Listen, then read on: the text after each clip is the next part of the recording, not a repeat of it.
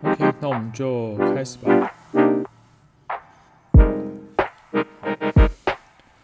Hello，大家好，欢迎回到 Carry Out Carry 凯瑞教练的 Podcast，我是 Carry。嗯，时间过得非常快，已经九月底了，快要十月了。明天，对，明天就是十月了。我现在在录录音的时间大概是九月三十号晚上，然后，对，然后紧接着就是中秋假期了。那我相信大家应该都有想好要做些什么事情了，可能就是跟家里人烤肉啊，跟朋友烤肉相聚，或是带家里人出去玩。OK，好好享受这个长周末的假期。那放心吃烤肉，吃完烤肉再回来训练。没关系，不差这几天，所以放心吃。好，那现在那个天气啊，也慢慢开始转凉了，所以各位请记得训练前行做好，就是暖身的准备。那训练后呢，保暖工作也不要忘记了，不然的话会很容易感冒。现在这个时间点感冒呢，其实是真的会让大家有点紧张。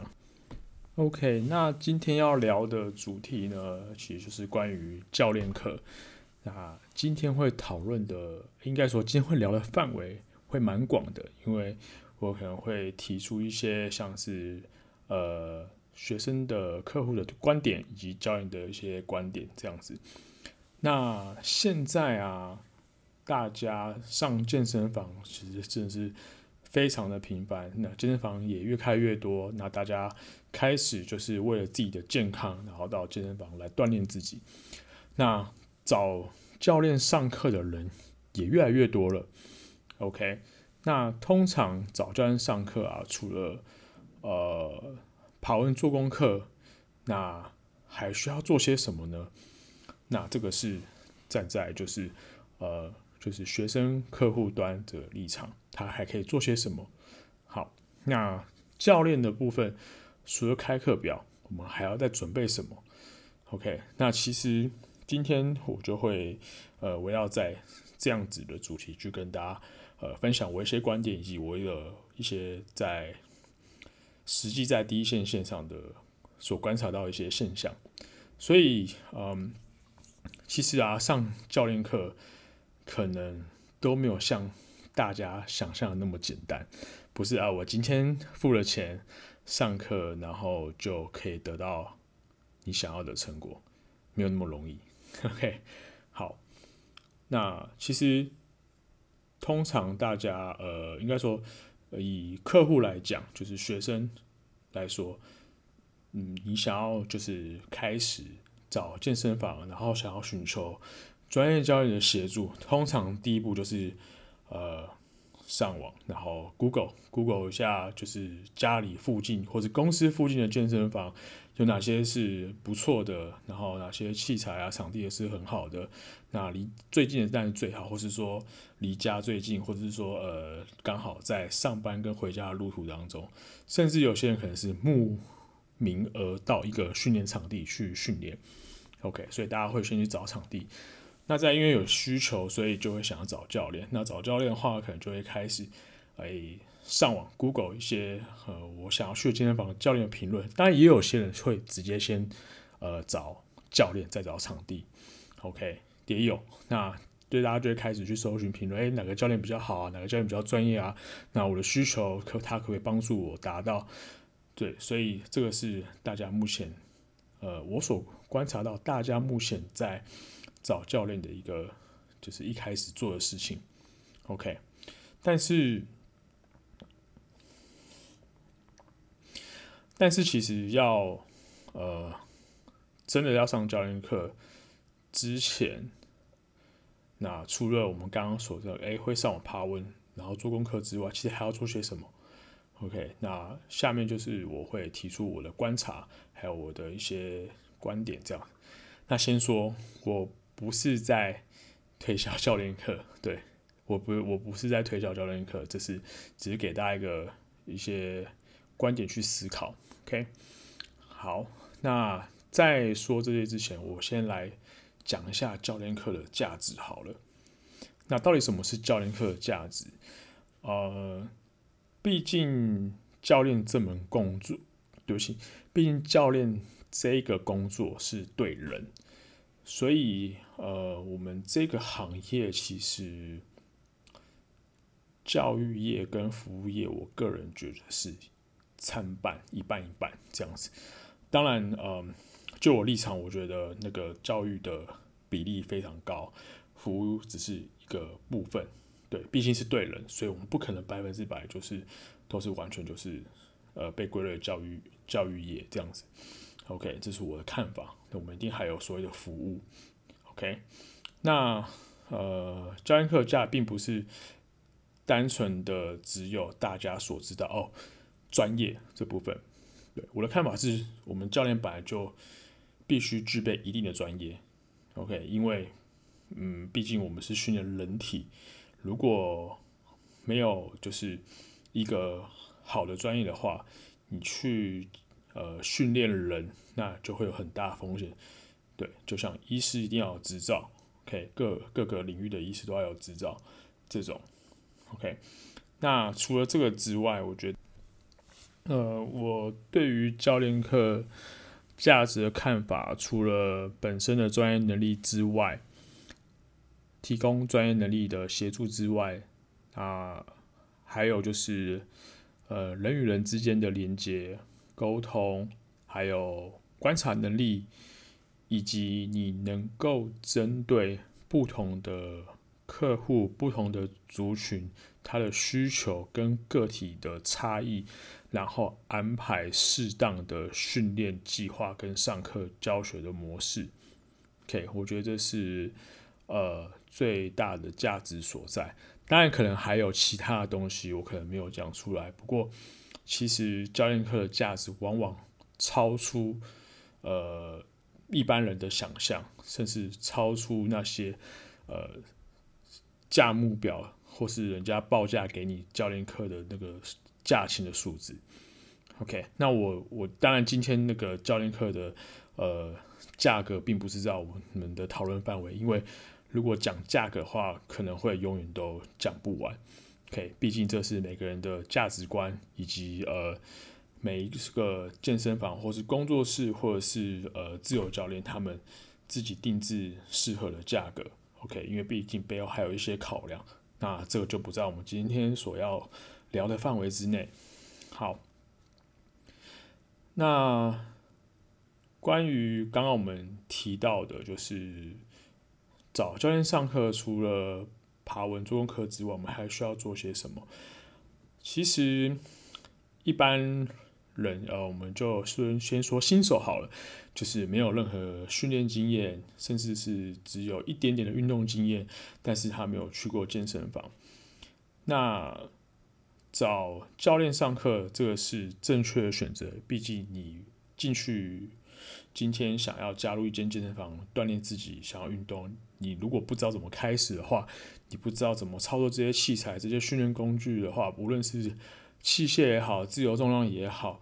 你当然会需要有人带着你，教你怎么做，因为可以避免自己的受伤。OK，这是最重要的部分，这个重要性大于你的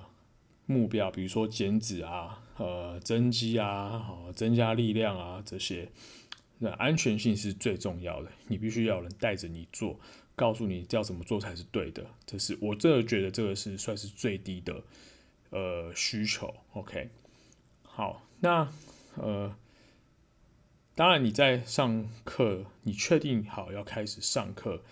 你跟教练呃约好时间。你付好了教练费用，那你要做些什么事情才能够就是真的是准备好你要投入训练这个部分？呃，这是我的观点。我认为，呃，学生客户在准备上教练课，第一个一定要把自己的身体、精神状况给准备好。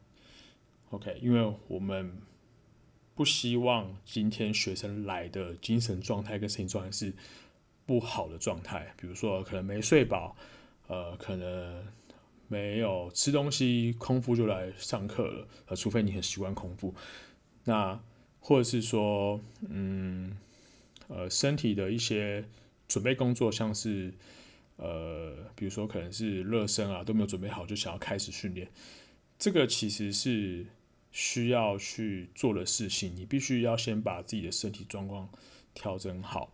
然后无论是精神状态还是心理状态，要准备好来上课，这样子的话才能够发挥就是训练的最大的效益。OK，那其实把生理跟心理准备好，其实要讨论范围其实很多。那呃，既然是希望能够持续训练，把训练融入在自己生活一部分，所以变成是说你在生活上各个环节，你都要去照料到，让自己的身体是最好的状态。这样子的话，才可以让自己能够身体是变得健康的。毕竟一天二十四小时，你只有一个小时在上课上教练课。如果你只有一个小时是最好的状态，那其实对于自己身体有所改变，其实帮助并没有很显著，并没有很大。你必须要让自己的呃，你的生活一天的生活都要照料得非常理想，而不是说非常理想，就是要一定要比过去还要更好。因为这样子的话，无论你在训练啊，或是在工作啊，或者在日常生活当中，你的你的精神、你的身体状态才会是最好的。OK，所以，嗯，在准备训练，你当然你的睡眠一定要睡好，呃，起码睡到六到八个小时。那你的饮食状态呢，当然也是要呃有所调整。那尤其是想要减脂的客户。当然需要更多调，因为毕竟你想要开始减脂，你的饮食习惯一定要有所调整，才会事半功倍。OK，呃，那当然，呃，其他目标像是增加力量或者增加肌肉量这些目标的族群呢，当然你的饮食就必须要摄取的非常均衡、足够，才能够让你的训练表现变得更好，才让你的身体的体态获得有所改变。所以这个是。我认为你在上课前，甚至正在上课的时候，就必须得做的事情。对，就像我刚刚前面说的，如果只有训练的那一堂课一个小时是最好的状态，那呃，我指的最好状态其实是指呃精神层面，或是呃就是生理层面或者心理层面。对，就是这个。只有那个一个小时最好状态状态的话，其实就像我刚刚前面说，帮助不大。OK，所以很多人会说，哎，训练会真的会影响到生活，这是这是真的，一定会，因为你会因为为了要让训练表现变得好，为了应付这些强度高的训练、训练量大的训练，你在日常生活中一些习惯就要有所改变。OK，那呃饮食其实是很好着手的，那。如果你是外食族，嗯，的确是会比较辛苦一点。虽然说现在，呃，像一些健康的或是健身餐啊这些，其实都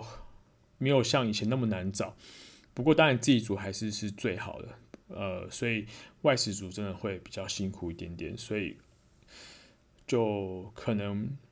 在饮食方面可能会有时候会遇到一些瓶颈。OK。呃，像我前几天有听到那听那个怪兽贺老师的 podcast，他其实就有提到，呃，那些比较，呃，怎么，呃，那些就是健力选手，比较 high level 的健力选手，其实他们日常生活每一个细节都会照料得很好。虽然说我提的例子有点极端，因为是就是精英等级的选手，但是也就是因为他们把日常生活的每一个环节都照料得非常好，所以才能够让他们在呃比赛的时候会有超水准的表现。当然，他们训练表现也会有所提升。OK，所以这个部分呢是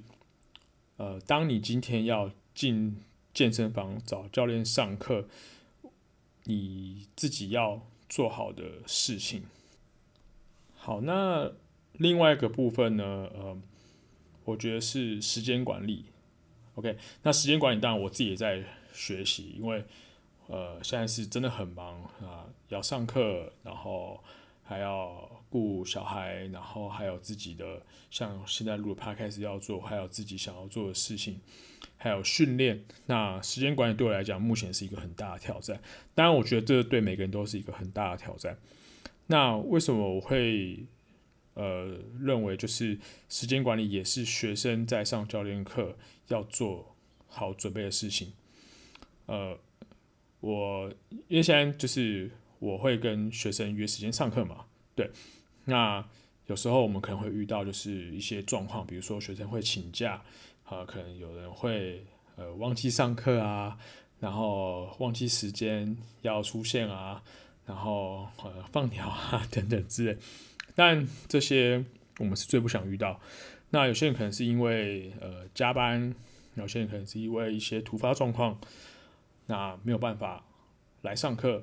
那没有办法如如期的上课。那的确这个是蛮可惜的，但是这个是外部因素所困扰着学生，所以这个我们没办法。但是呃。有些学生他们可能就是，哎、我都已经约好时间了，那可能有些呃比较麻烦的是，可能到前一天或是上课前一个小时，前一天还好，可能到上课前几个小时，突然跟你说，教练，我有事，我没有办法上课，或者说呃迟到啊，或者是说呃忘记时间啊这种。那这部分可能在时间管理还要再做一些加强，对，因为毕竟你都已经跟教练约好时间了，教练也为了你空出这个时间，把这时间给留给你，那也安排好今天他们要做的事情。但是如果今天你突然非常临时跟教练取消上课，其实这个对教练来说会有点困扰。当然，紧急的事情除外啦，比如说家里有些急事，或是公司突然呃要你留下来加班这些，我觉得这个当然情有可原。但是如果嗯突然这样子取消上课请假，其实真的是会对教练造成困扰。所以呃，既然已经把时间约下来了，那应该就是要嗯。把你自己今天的行程安排好，然后准时的赴约上课，我觉得这样对双方都是好的。呃，为什么我会说对双方都是好的？第一个，呃，如果今天没有上这堂课，临时取消的话，呃，可能会对你本来的训练计划的进度就会往后推延，那可能就会打乱你的训练周期的安排。OK，那第二个可能就是会对教练今天一天的行程上造成一些困扰，他可能会啊空了这一个小时，突然空了这个小时，他可能要在想要用其他的事情来填补这个时间。那有些可能教练课比较多，他可能哎刚好这个小时，那我就好好休息一下，这也是算是一个小确幸啦。但是呃，如果说呃。可能后面还有一些其他事情安排的话，他可能会打乱他原本的时间的行程。当然，这个部分是呃教练我们自己可以做得更好安排的地方，只是说在某种程度上，真的会造成教练困扰，尤其是就是呃每个月的执行堂数可能少了这些数字，可能对于他们的收入就会有一些影响。OK，所以呃。我认为像刚刚我们谈的，呃，时间管理，还有身体的准备，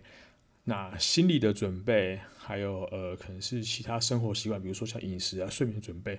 我觉得这些事情是除了你上网爬文、找健身房、找教练上课，呃，找相关资讯、找评价这些，我觉得还可以做的事情。那呃，当然有一些有训练的。经验的人，他想要寻求教练的协助，当然他们可能也会先上网查查查一下功课，哪一个教练，呃，可能他的经验比较充足，那有没有人推荐哪个教练会比较对自己会比较好？比如说他可能希望是练呃力量，可能练爆发力，或者练其他的东西，那可能要找适合的教练。他们也一样，就是都会适当会上找找功课，这个做功课，这个我觉得。呃，很，这不是很正常，就是 算是常态。那对于这些有训练经验者，他们找教练能够可以准备更多的事情，其实会跟新手当然是完全不一样的，因为毕竟已经有训练经验了嘛。对，所以对于自己生活上的照料，我相信那个应该会比呃新手还要来的充足，因为他们可能会对于一些基本的观念已经有一些了解，那认知上也有有所建立。嗯，不过这个是有一点，这个是我自己在教练的职涯当中最常发现的一个事情。呃。因为有训练经验，所以会对训练本身就有一些自己的想法，甚至自己有学过东西，那都会有一个所谓的中心思想。那我觉得这没有不好，这很好，因为你一定要一个东西有所依循，然后让自己变得更好。但是如果今天你想要寻求一个专业的人来协助你，你想要学习东西，你想要学新的东西。但是如果你在学习过程当中不断的把自己的想法掏出来，掏出来表明，呃，我以前是学这个，这跟我以前学的不一样。可是我以前学的是那样，可是为什么现在是这样？可是他那样讲，我以前听的那个教练，听的那个谁，我我喜欢他，他是这样讲，可是怎么跟你讲，好像有些不一样，还是怎么样之类。呃，这个通常会被我自己，我被我自己就算是呃。归类为就是所谓自我意识比较高的呃学生族群，虽然这个并没有说百分之百是错的，因为本来就是会有一定会有自己的想法，但是今天当你正在学新的东西的时候，不妨放下自己，甚至忘记过去自己所学到的东西，暂时先忘记，然后你再去呃。学习新的东西，因为毕竟就很像是你的容量先清空了嘛，先备份起来，然后呢，备份起来之后呢，那你在收集收到新的资讯进来之后，你再把它存起来，最后再给你的备份资料再做一些整合，那你就会有所心得，你就知道哦，原来他们你现在学的东西跟你以前学的东西会有些共同点，那为什么呃过去有些不一样，现在可能有些不一样，你可以很好的理清。所以，呃，这个部分是我还蛮常遇到的。呃，当然有遇过，就是比较，诶、欸，比较遇过，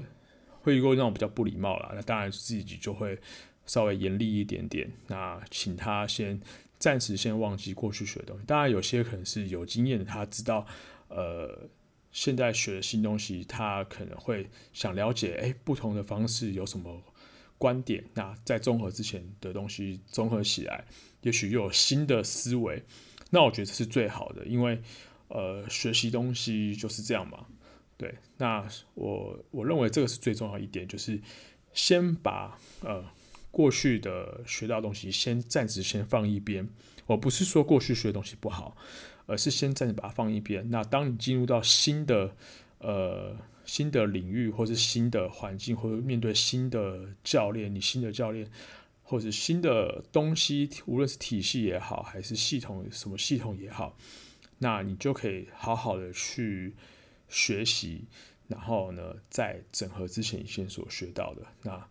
这样子的话，我相信在训练上一定会有所突破。OK，那嗯，其他的。呃，我想一下，其他的话，其实就我自己遇到，然后跟我观察到，其实大概就是这个吧。对于有训练经验的人，我觉得这个部分是蛮常见的。OK，那我们刚聊的是比较像是客户、学生那一端的一些呃，可能我观察到了观点。好，那。接下来我们就来聊，就是教练这个部分。OK，那嗯，就是像我在前面第一集在自我介绍的时候，我有提到我当教练已经有八年了，然后要迈向第九个年头。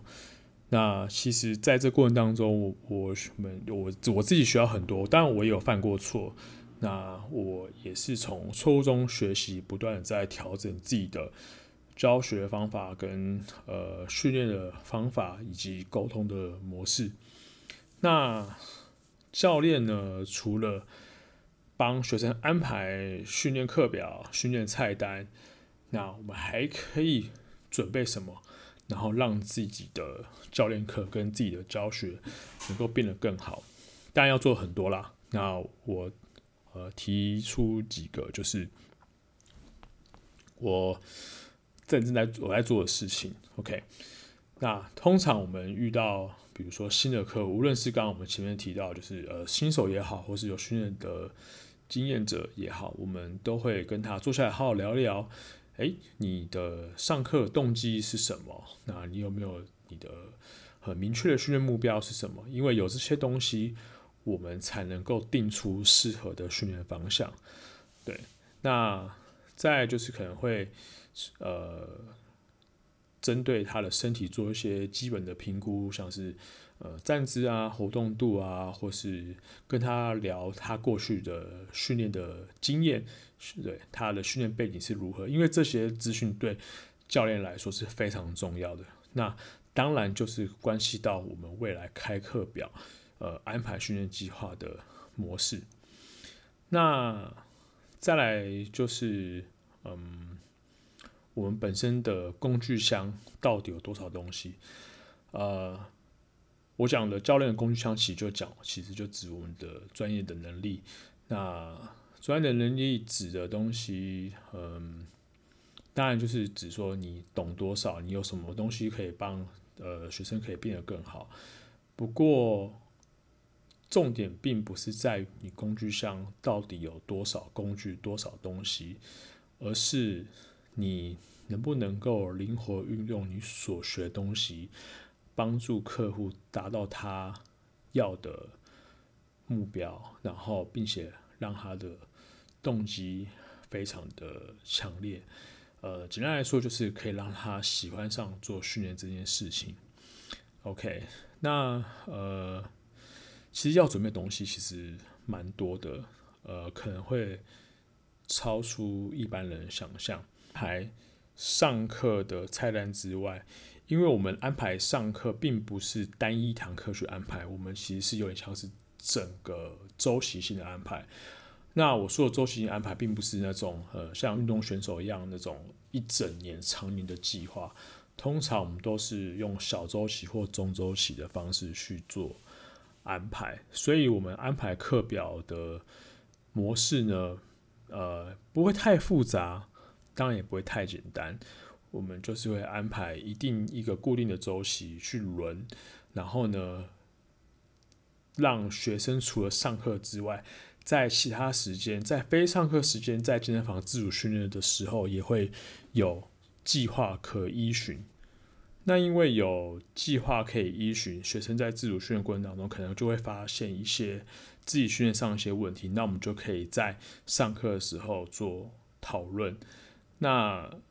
那这个部分呢，就是回到我们刚刚讲的沟通，因为在过程当中，我们会不断的去沟通训练上。有没有遇到什么样的状况？有没有遇到什么样阻碍让自己卡关了？或者是说，诶，是遇到什么样的状况让自己这个动作不太熟练？或者是嗯，可能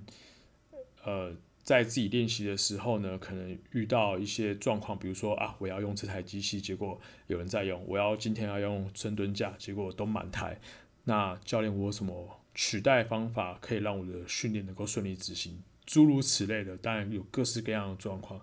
那呃，所以教练会在这个部分呢，可能会花比较多时间。当然，呃，我们都会利用就是上课时间做讨论，就不会在自己非上班的时间去讨论，因为这样的话的确会可能会干扰到自己的私人的时间，可能也会打扰到学生的一些私人时间的生活这样子。所以这个是会花比较多时间。去做出一些训练上的优化，OK，那呃，再就是可能学生的心理状态也会，心理状态很像心理咨询师一样，有没有？好像听要听准备听学生吐苦水，呃，这个部分其实有时候我们会花一些时间，呃，跟自己的学生客户聊聊。在训练上到底发生了什么问题？因为有时候可能并不是呃生理的状态让自己的那个训练没有办法进步，有时候可能是心理的状态。那心理的状态呃的影响有很多种，工作压力啊，呃，自己的生活啊，家庭生活啊，或是呃，可能有些人是个人的一些私人的一些问题，造成他今天的呃。心理有有一些问，呃，不是问题啊，就是说知道他心理压力比较大，所以就没有办法呃好好的应付训练。所以，嗯，有时候我们会去观察呃学员的学生的一些表情状态。OK 啊，其实也也不是观察，就是说，因为我我自己的习惯会包含我自己的同事。可能一开始上课的时候，哎、会先跟他问候，哎、你今天过得好吗？你今天状态怎么样？呃，或者说有时候有些遇到那种，那像遇到那种很久没有来上课的，我们觉得，哎、你最近过得怎么样啊？然后有没有自己自主训练啊？这些基本的问候，那我们就会可以从这个比较简单的问候去了解他今天的心理状况怎么样。当然，身体状况也会一起一并的了解。那这也是可以帮助我们在。今天就是上课，或是甚至在未来上课的时候，可以做出什么样的调整？那难免有时候会遇到一些学生会向教练，就是可能是在休息啊，或者在下课空档时间啊，可能呃跟教练吐个口水啊，呃不是吐个口水，对不起，可能会吐一些吐苦水啊，告诉自己最近呃可能在公司上，或者在跟朋友之间，或者在自己的一些呃其他比较。私人的问题可能遇到什么样的状况？因为有时候那种感觉，我们其实都感都教练都可以感觉出来，可能 something wrong 这样子，就是可能哎、好像有些不对劲。那我们可能也会主动的问学生：哎、你今天是不是心情不太好，还是怎么样？因为这个都可以帮助我们，呃，帮。帮助教练，帮助我们，就是能够在训练上及时的调整。因为当你今天生理状态不好，当然我们一定要调整。当你今天心理状态不好的时候，或是有些起低低落的时候，我们再训练下去的话，呃，那个效益可能就会不是很好，因为你的专注力会慢慢开始下降，你没有办法好好的 focus 在眼前的东西，当然训练效益就会下降。那更不好的状态就是。会让自己受伤，这是我们最不想乐见的。OK，嗯、所以我们其实要做的事情非常多。教练真的要做的事情非常多，哎，那真的不是开玩笑的。你呃，我也不能举，不用举个例子啊。这个其实我相信每个教练都会有遇过，因为有时候其实学生跟教练上课久，会培养出一种默契。那种默契其实并不是指说呃。并不单纯只说，哎，上课约好时间，然后就出现了这些，而是说，我们因为连接很深，然后我们连接很坚固，我们可能有些共同的话题，我们可能有些共同兴趣，我们可能因为彼此的呃个性呢，会非常符合，那可能确实会变成不错的朋友，那变成良好的客户，那。在这过程当中，因为学生跟你建立强烈的连接，他跟你建立的强烈的信任感，所以他有时候可能会把自己所遇到的困难，在生活上遇到的困难，在生活上遇到瓶颈，呃，无论生活、工作、感情方面或者其他方面，他可能就刚好今天我这一个小时，我这个五十分钟，我跟教练好好训练，可是我今天心里还是有些不愉快，或是有些牢骚想要发，他就想要。找一个人，然后想找一个人倾听自己目前心里的感受，遇到什么样的困难？因为其实这个人就跟教练真的是，而、不是教练，跟训练也是很相关。运动心理，呃，不能说运动心理啊，就是有点太过于专。心理这部分，其实在呃呃，无论是呃竞技运动也好，还在训练也好，呃，其实往往是嗯。蛮常被忽略的一部分，所以刚好这个补进来，其实可以让整个训练呢能够呃更完整。OK，嗯，这个其实我觉得，嗯，有时候其实是呃当教练另外一个价值所在。毕竟我们是面对人，并不是面对动物。OK，所以那当然有些人可能吵，那人也是动物啊什么的。啊，我反正就是，因为毕竟有面对人嘛，人的那个自己的就是情绪啊，这些一定都有感情啊，七情六欲这些都都是都是有的。所以，嗯，我们有时候除了在帮助学生训练，帮助他们的身体状态变得更以前更好，帮助他们达到获得健康，帮助他们体态有所改变。其实我们在呃另一个部分常常会做，就是跟学生就是建立起连接，因为也许他今天真的是呃想放下自己工作的疲劳、生活的一些疲劳，想要在这里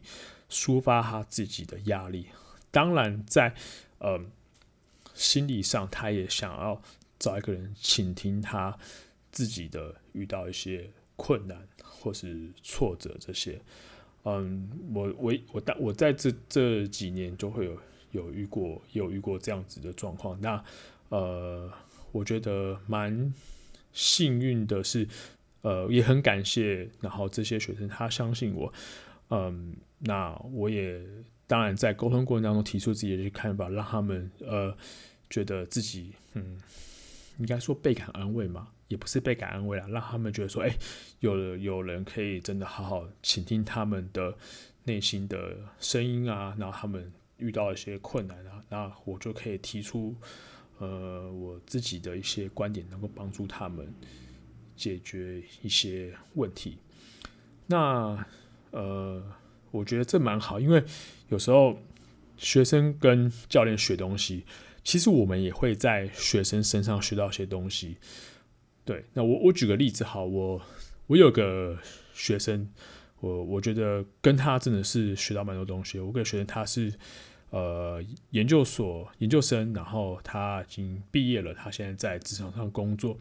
那因为他做的一些呃研究的东西是跟一些像商业管理有关，那有些东西可能是做的是像跟呃思考啊、沟通模式这些东西。这是他的一些他在研究上的一些工具。那因为这些东西对我的工作来说，我也会用到，所以在这方面，我有时候在上课之余，我会跟他做出一些交流。那有时候，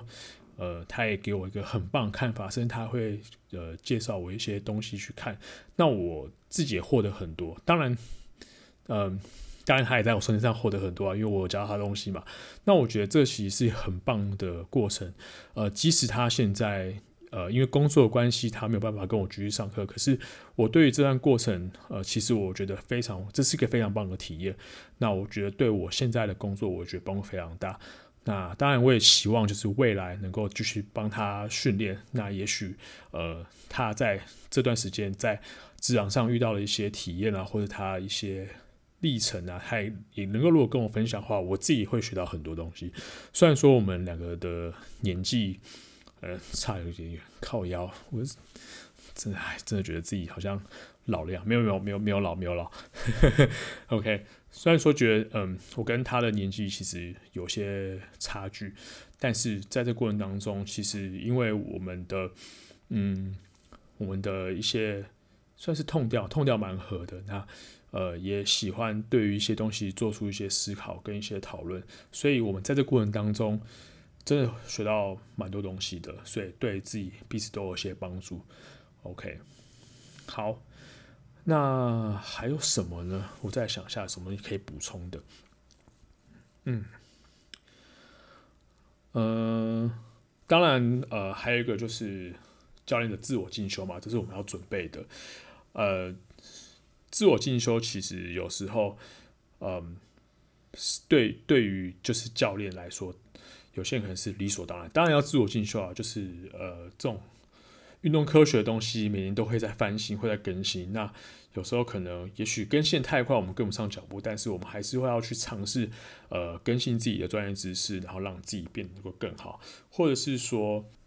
或者是说我们教练自己发现自己有不足的地方。然后呢，去找自己不擅长的那一块的一些进修的课程，让自己能够变得更好。嗯，我再举个例子好了，像呃前几集我有提到，就是说我在今年的年初原本是要去南韩参加呃 StrongFirst 的 Barbell 的认证，还有自身体重 Bodyweight 的认证。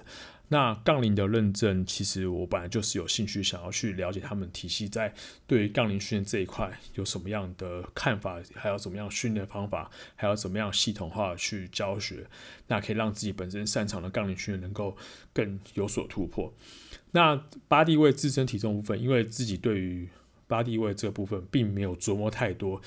本身也没有，也没有很大兴趣。在过去啦，当然现在其实是因为有学到东西，就觉得这蛮有趣的，蛮觉得会有对我自己帮助。那因为这个部分自己并不是最擅长的那一块，所以也简单来讲就是自己的缺点。我对于自身体重训练这个部分我不擅长，所以变成是我自己在专业领域上，呃，对不起，专业知识上工具箱里面少那一块，那也是个缺点。所以我想要借由呃这个课程来去补足我所缺的东西，因为也许嗯今天我的客户找我训练一段时间，他可能因为某种原因，比如说因为出差啊，或是因为有些状况啊，可能没有办法在健身房训练，没有办法在有器材健身房训练，他可能只能在自己的饭店房间或自己的房间或自己家里，在没有器材状况下。要怎么做训练？那就是用徒手来做训练。那这个部分，我是我自认为本身比较不足的地方。所以，如果我可以学习到一个更完整的东西，呃，这样子的话，我在面对这类的客户，他们有这样需求，我就可以给给他们更完整的东西，让他们能够持续训练，然后达到自己要的目标。OK，呃，我觉得这个部分针对自己的。呃，教练针对自己的缺点，自己工具箱少了哪个东西，那针对自己不擅长的东西，然后去呃找一个很棒的呃相关的认证课程或是研习课程来补足自己的不足。我觉得这个也是呃教练在开呃不不是开始上课，就是教练在呃上课训练带学生，你可以自己先准备好的。工具，因为像这样子的需求，这样子客户的需求，你永远都不知道什么时候来。对，就这很像那个打仗一样，你永远都不知道敌人下一步可能是做些什么。所以其实我还蛮喜欢有一个那个战术服饰、战术装备品牌叫做五点一一 （Five Point Eleven Tactical），它有个 slogan 我觉得非常棒，叫做 “Always be ready”。呃，意思就是说，我永远都先准备好，我把我料想到的状况都准备好。我遇到这样的状况，我遇到这样的需求的时候，我就有东西可以拿出来应付。呃，也不说应付啊，应该说拿出来做一些应对。然后这样子的话，就可以得到一个好的结果。OK，所以呃，前面这些就是我对于就是教练课除了开。教练除了开课表之外，还可以准备什么事情，能够让自己的教练课能够更好？当然就可以把自己的教练课价值可以拉得很高，然后让你的客户、让你的学生，是让外面的人相信你，你有这样子专业能力，能够帮助这些，呃，对不起，不是帮助这些，能够帮助就是学生能够变得更好，达到他们要的目标。OK，好，呃。那今天我们就聊到这里，那接下来就是中秋连假假期了，那就在这边先祝大家中秋节快乐，然后放心吃吧，反正不差这几天，吃完再好好来运动。那我们超好心健身房也是有营业有开，然后吃完就来运动，吃完再回呃，对不起，运动完训练完再回去吃，OK，放心，反正就开心吃，开心练。那 如果你现在是在就是认真减脂阶段，朋友，那你就辛苦一点了。当然，就是偶尔放松自己一下也好，毕竟生活也是要过嘛。好了，那我们